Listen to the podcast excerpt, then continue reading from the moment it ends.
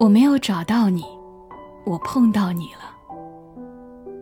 我没有想到你，我看到你了。你，是我生命中最大的意外。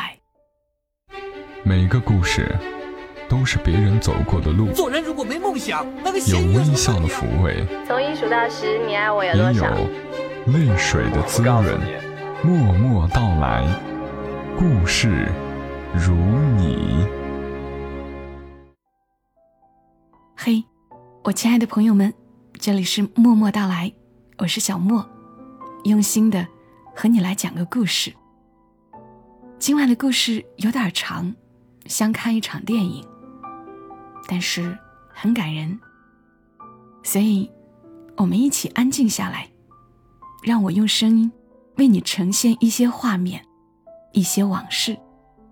故事的作者李和熙，故事的名字。爱神，听我说。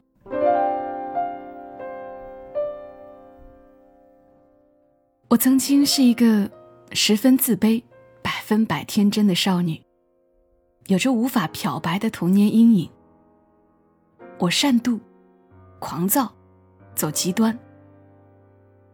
大二那年，非要退学去做流浪歌手，做不到也要做流浪歌手的情人。现在想想，真是二到没朋友。很难想象，那样一个我会变成后来在别人眼里甜蜜的人。不可否认，至亲功不可没。他对我简直有再生之恩。也许有一种爱情模式就是这样的：你经过我的世界，为我竖起一面镜子。让我看到另一个自己，让我在当时无知无感改变之痛。很久才发现，呀，原来还可以有这样一种生命形式，并且已经属于我。如果你了解我的过去，你就会原谅现在的我。如果不是因为和至亲在一起过，我不会变成今天的样子。那是一个初秋，在暑期返校大军里，我们相识。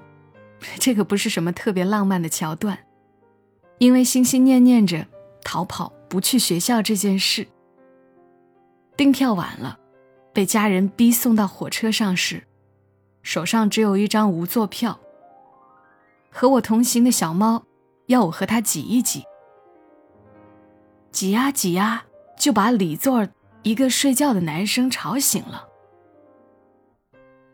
他是一个很普通的男生，戴眼镜，也不帅，并且一点都不热络。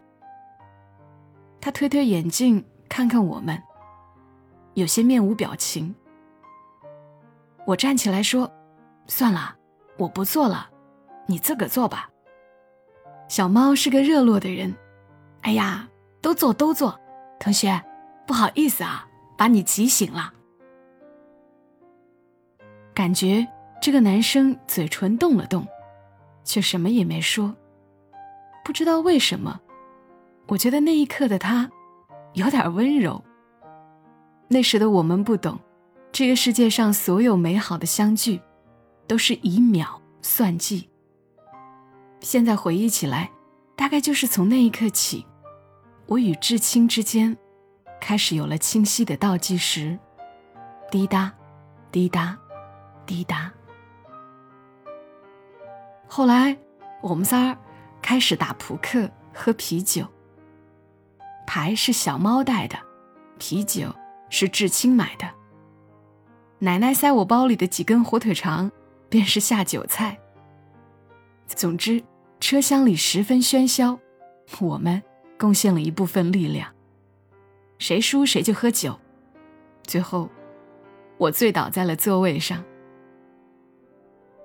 醒来的时候，旅途已经过半，小猫趴在我腿上，睡得正香。那个人，他正在旁边，手臂支在椅背上，打着艰难甜蜜的盹儿。他竟站了那么久。我推了推他，他一下醒了，十分懵懂的样子，有点动人。我说：“你跟我来。”我拉着他走到车厢尾，那里有一个抽烟处，我们一起抽完烟，我咳嗽了一声，一个念头突然就这样挤到了我的嘴巴里：“你要不要做我男朋友？”似乎那只是一念之间的事儿，勾搭一个小男生。既然我没办法做流浪歌手和他的情人，那么我一定要和谁谈一场恋爱。立刻，马上，不能等。人生患懒癌，却可以是急性子。我迫不及待的样子，大概吓到了知青。他又开始推眼镜，说：“我想想。”我笑着自己先回了座位，小猫还在睡。凌晨清冽微白的光，照在一车厢形态各异。梦境各异的睡脸上，我感觉我似乎已经吵醒了谁。是爱神吗？时隔很久很久，我也得庆幸，虽然是瞎撞来的猎物，但至亲真的是最好的人。十五分钟后，他回来，告诉我说：“我同意。”同意什么？醒来的小猫揉揉眼睛问。了解之后，他说：“我操。”他比我还低一届，学校离我的学校十五分钟的公交车程，走路要四十五分钟，骑自行车要三十分钟。那是二零零七年的武汉，公交司机都坐着高铁的梦去追风。我们每天都约会。志清是一个好的让人羡慕的男朋友。他早上没课的时候会拿着早餐在楼下等我。站在报刊亭那儿看完整版的内容。我已经不怎么上课了，懒得去，去了也不会听。我学旅游管理专业，觉得这是个十分不妙又暧昧不清的专业。如果按专业找工作。毕业后，我要么去酒店做前台接待，要么去旅行社拿着小旗子带一日游，并且行内的潜规则已经是众所周知的丑闻：导游和骗子不幸捆绑。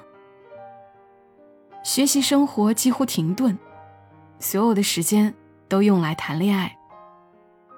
知青上课的时候，我便去找他。他学校不远，就是崇文书城。我经常一待一整天。那时我看了很多言情小说，在一日又一日漫无目的的阅读中，我似乎又看到了别的可能。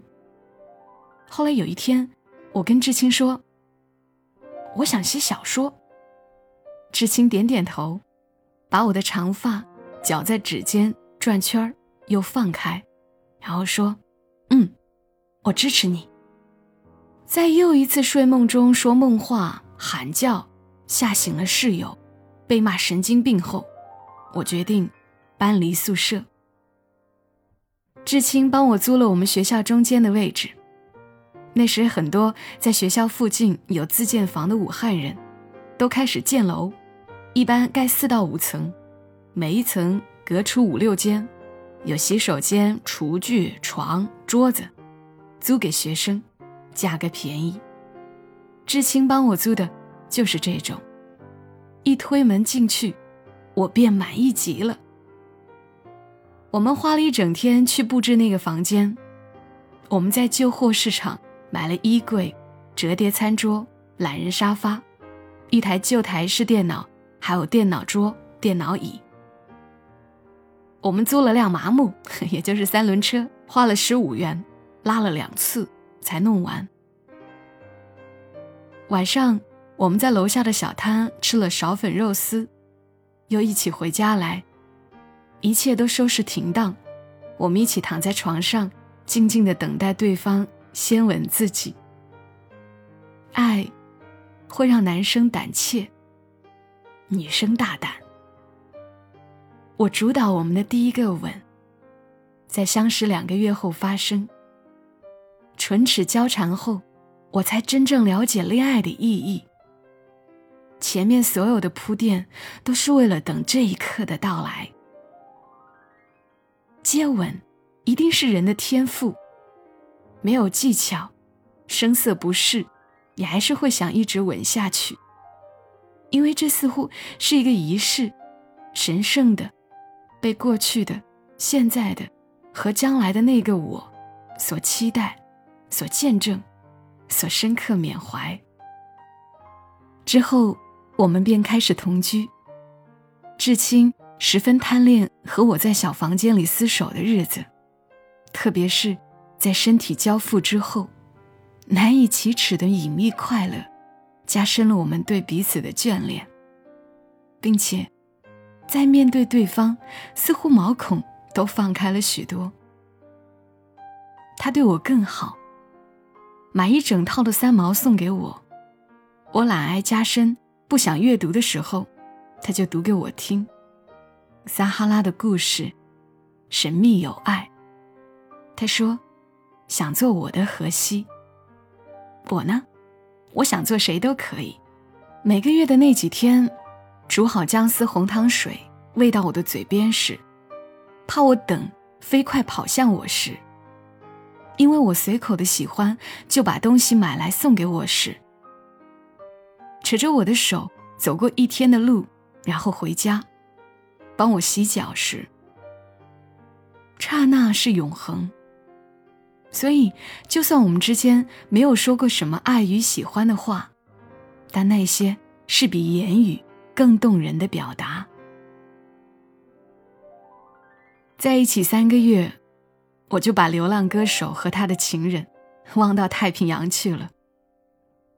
无数次，当我说起我的那些漫无天际的想法时，他都很认真的听，他从来没有嘲笑过我。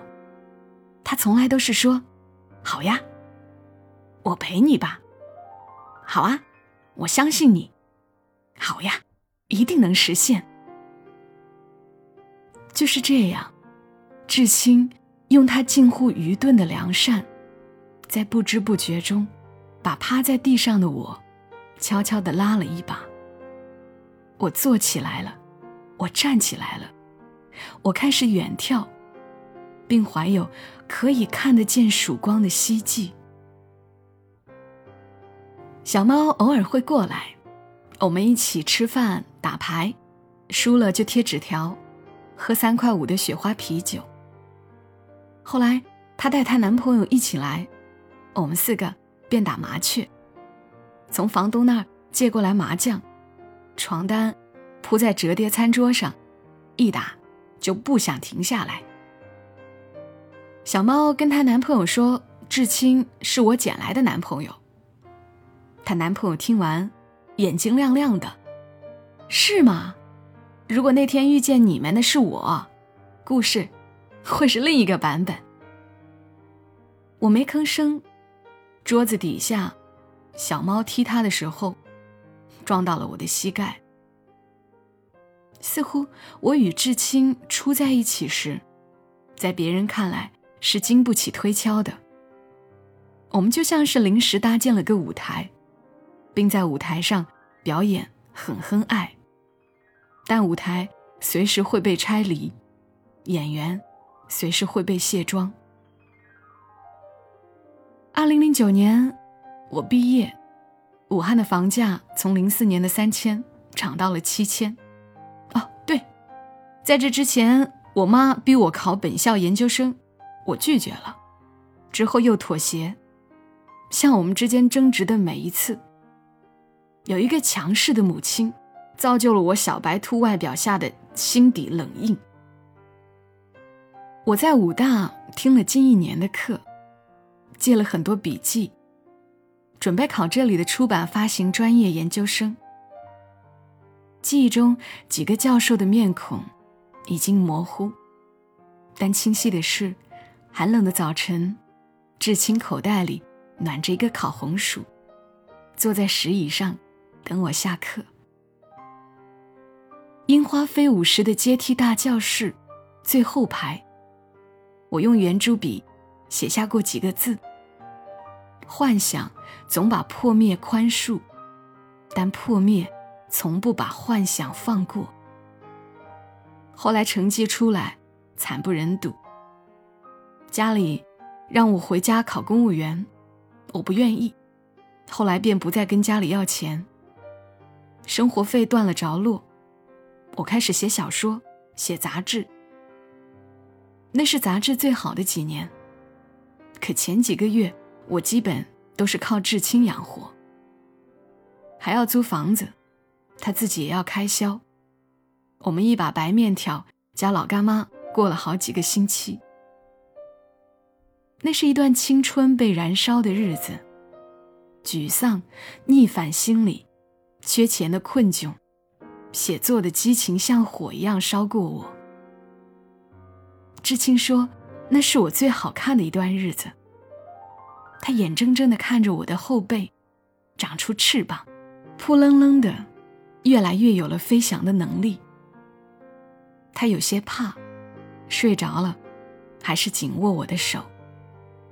可他又不怕，说：“等咱有了钱，你想去哪所学校读出版专业都行。”去美国也行。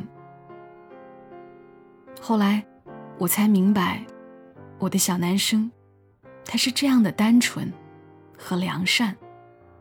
他以为，就算我们被时间推到咫尺天涯，心还是会像现在的手指那样贴近、交错与纠缠。小猫曾经说过我，爱点太低。否则也不会随便在火车上就勾搭一个男朋友，并在一起那么久。他也曾经说过至亲怒点太高，于俏俏对他笑一笑，他就什么气儿都没有了。小猫说这话时有点酸溜溜的，他和那个一起打麻将的男生分手了。他说，本来还觉得他挺有人样的。可后来跟你们家周志清一比，就觉得他还不如一条狗。你提的分手吗？他提的。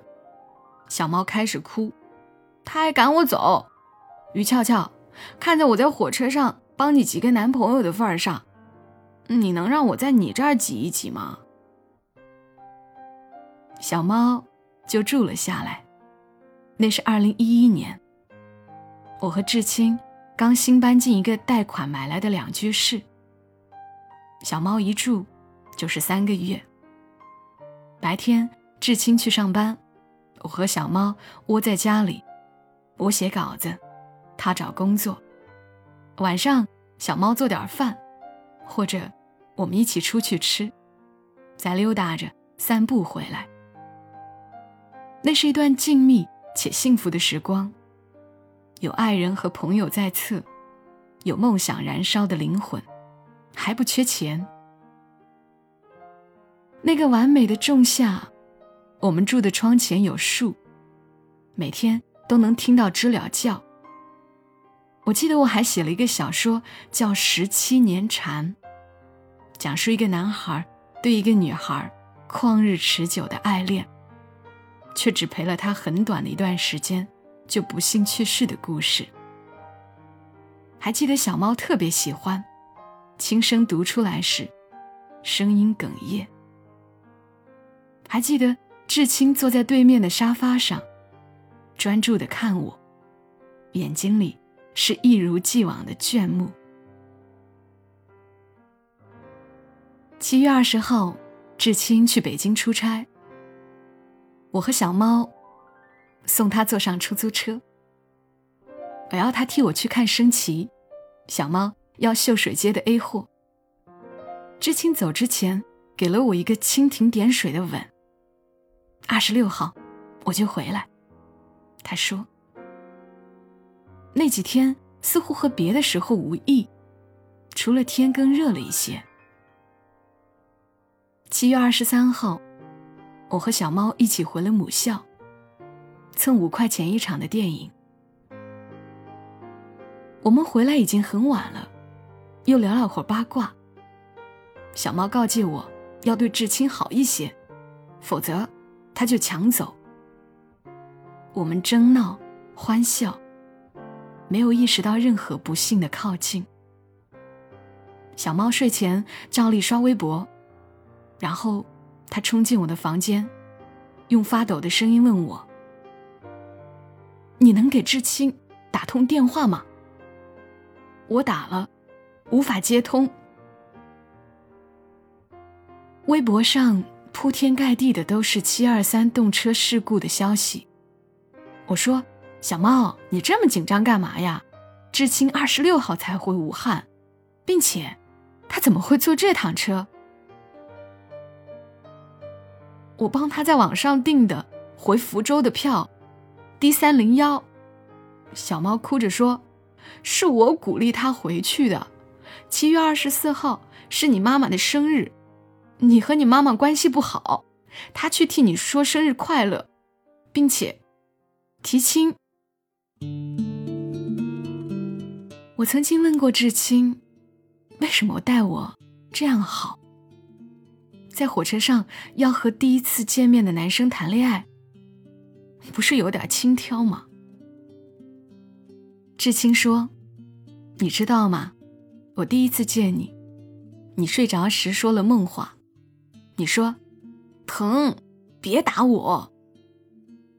当时我的心猛跳了几下，忽然觉得，像你这样的女孩，如果做了我的女朋友，我会给你一切，尽我所能。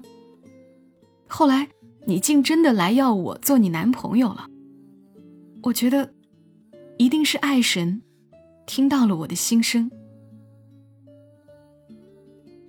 我和我妈关系不太好，我有一个弟弟，我的家庭重男轻女思想严重。因为弟弟，我没少挨揍。我妈妈打我最狠的一次，是弟弟还小时，我偷吃了从国外带回来的，只能弟弟一个人独享的汉斯牌巧克力布丁。对。仅仅是因为一盒布丁，我妈打断了一根鸡毛掸子。前面说过，我易怒、暴躁、爱走极端，总是炸毛。曾经是至亲抚平我的愤怒和毛发，现在又炸起来了。在失去至亲后，我与小猫也绝交了。有一次很偶然的。我在外面碰见了小猫的前男友，我上去二话没说就是几个耳光。后来，他报了警。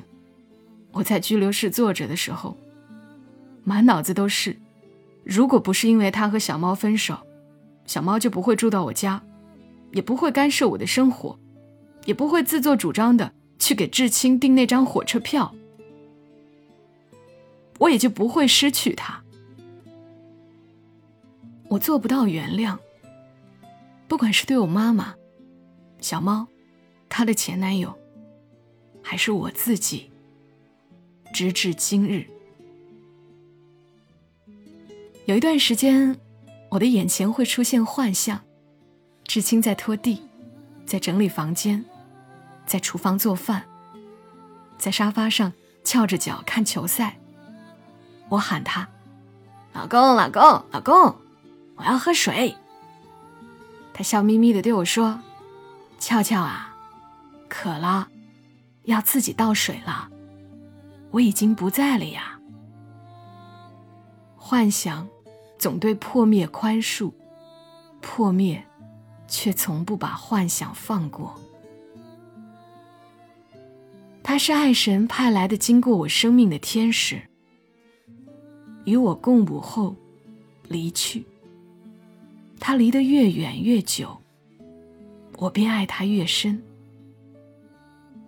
后来我有了新男友，和至亲一样，戴眼镜，傻呆呆，很良善。我爱我的新男友，用至亲爱我的方式，把自己活成至亲的样子，是我对他最好的纪念。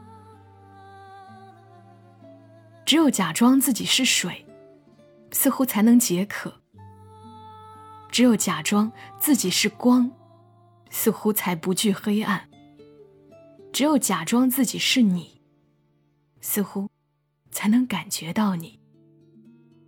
时光如栈桥，余生一起过。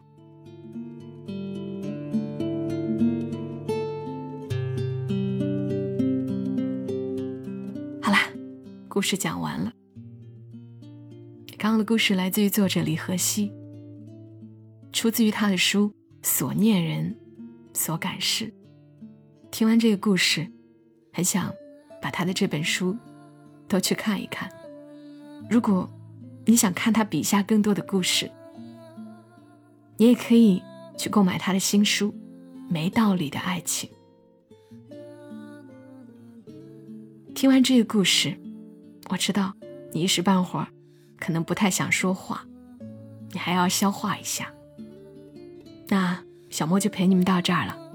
记得，如果你喜欢听我在这儿给你讲故事，可以订阅一下这张专辑《默默到来》，或者去关注“默默到来”的公众号，“沉默的默，娓娓道来的到来”，直接搜索 ID“ 默默到来”的全拼幺二七幺二七也可以找到。我们下期节目再会吧。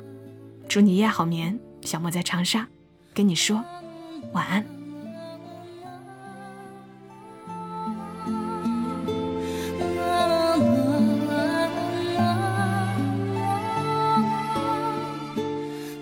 如果你喜欢这期节目，麻烦你帮忙转发到朋友圈，让更多的人听到。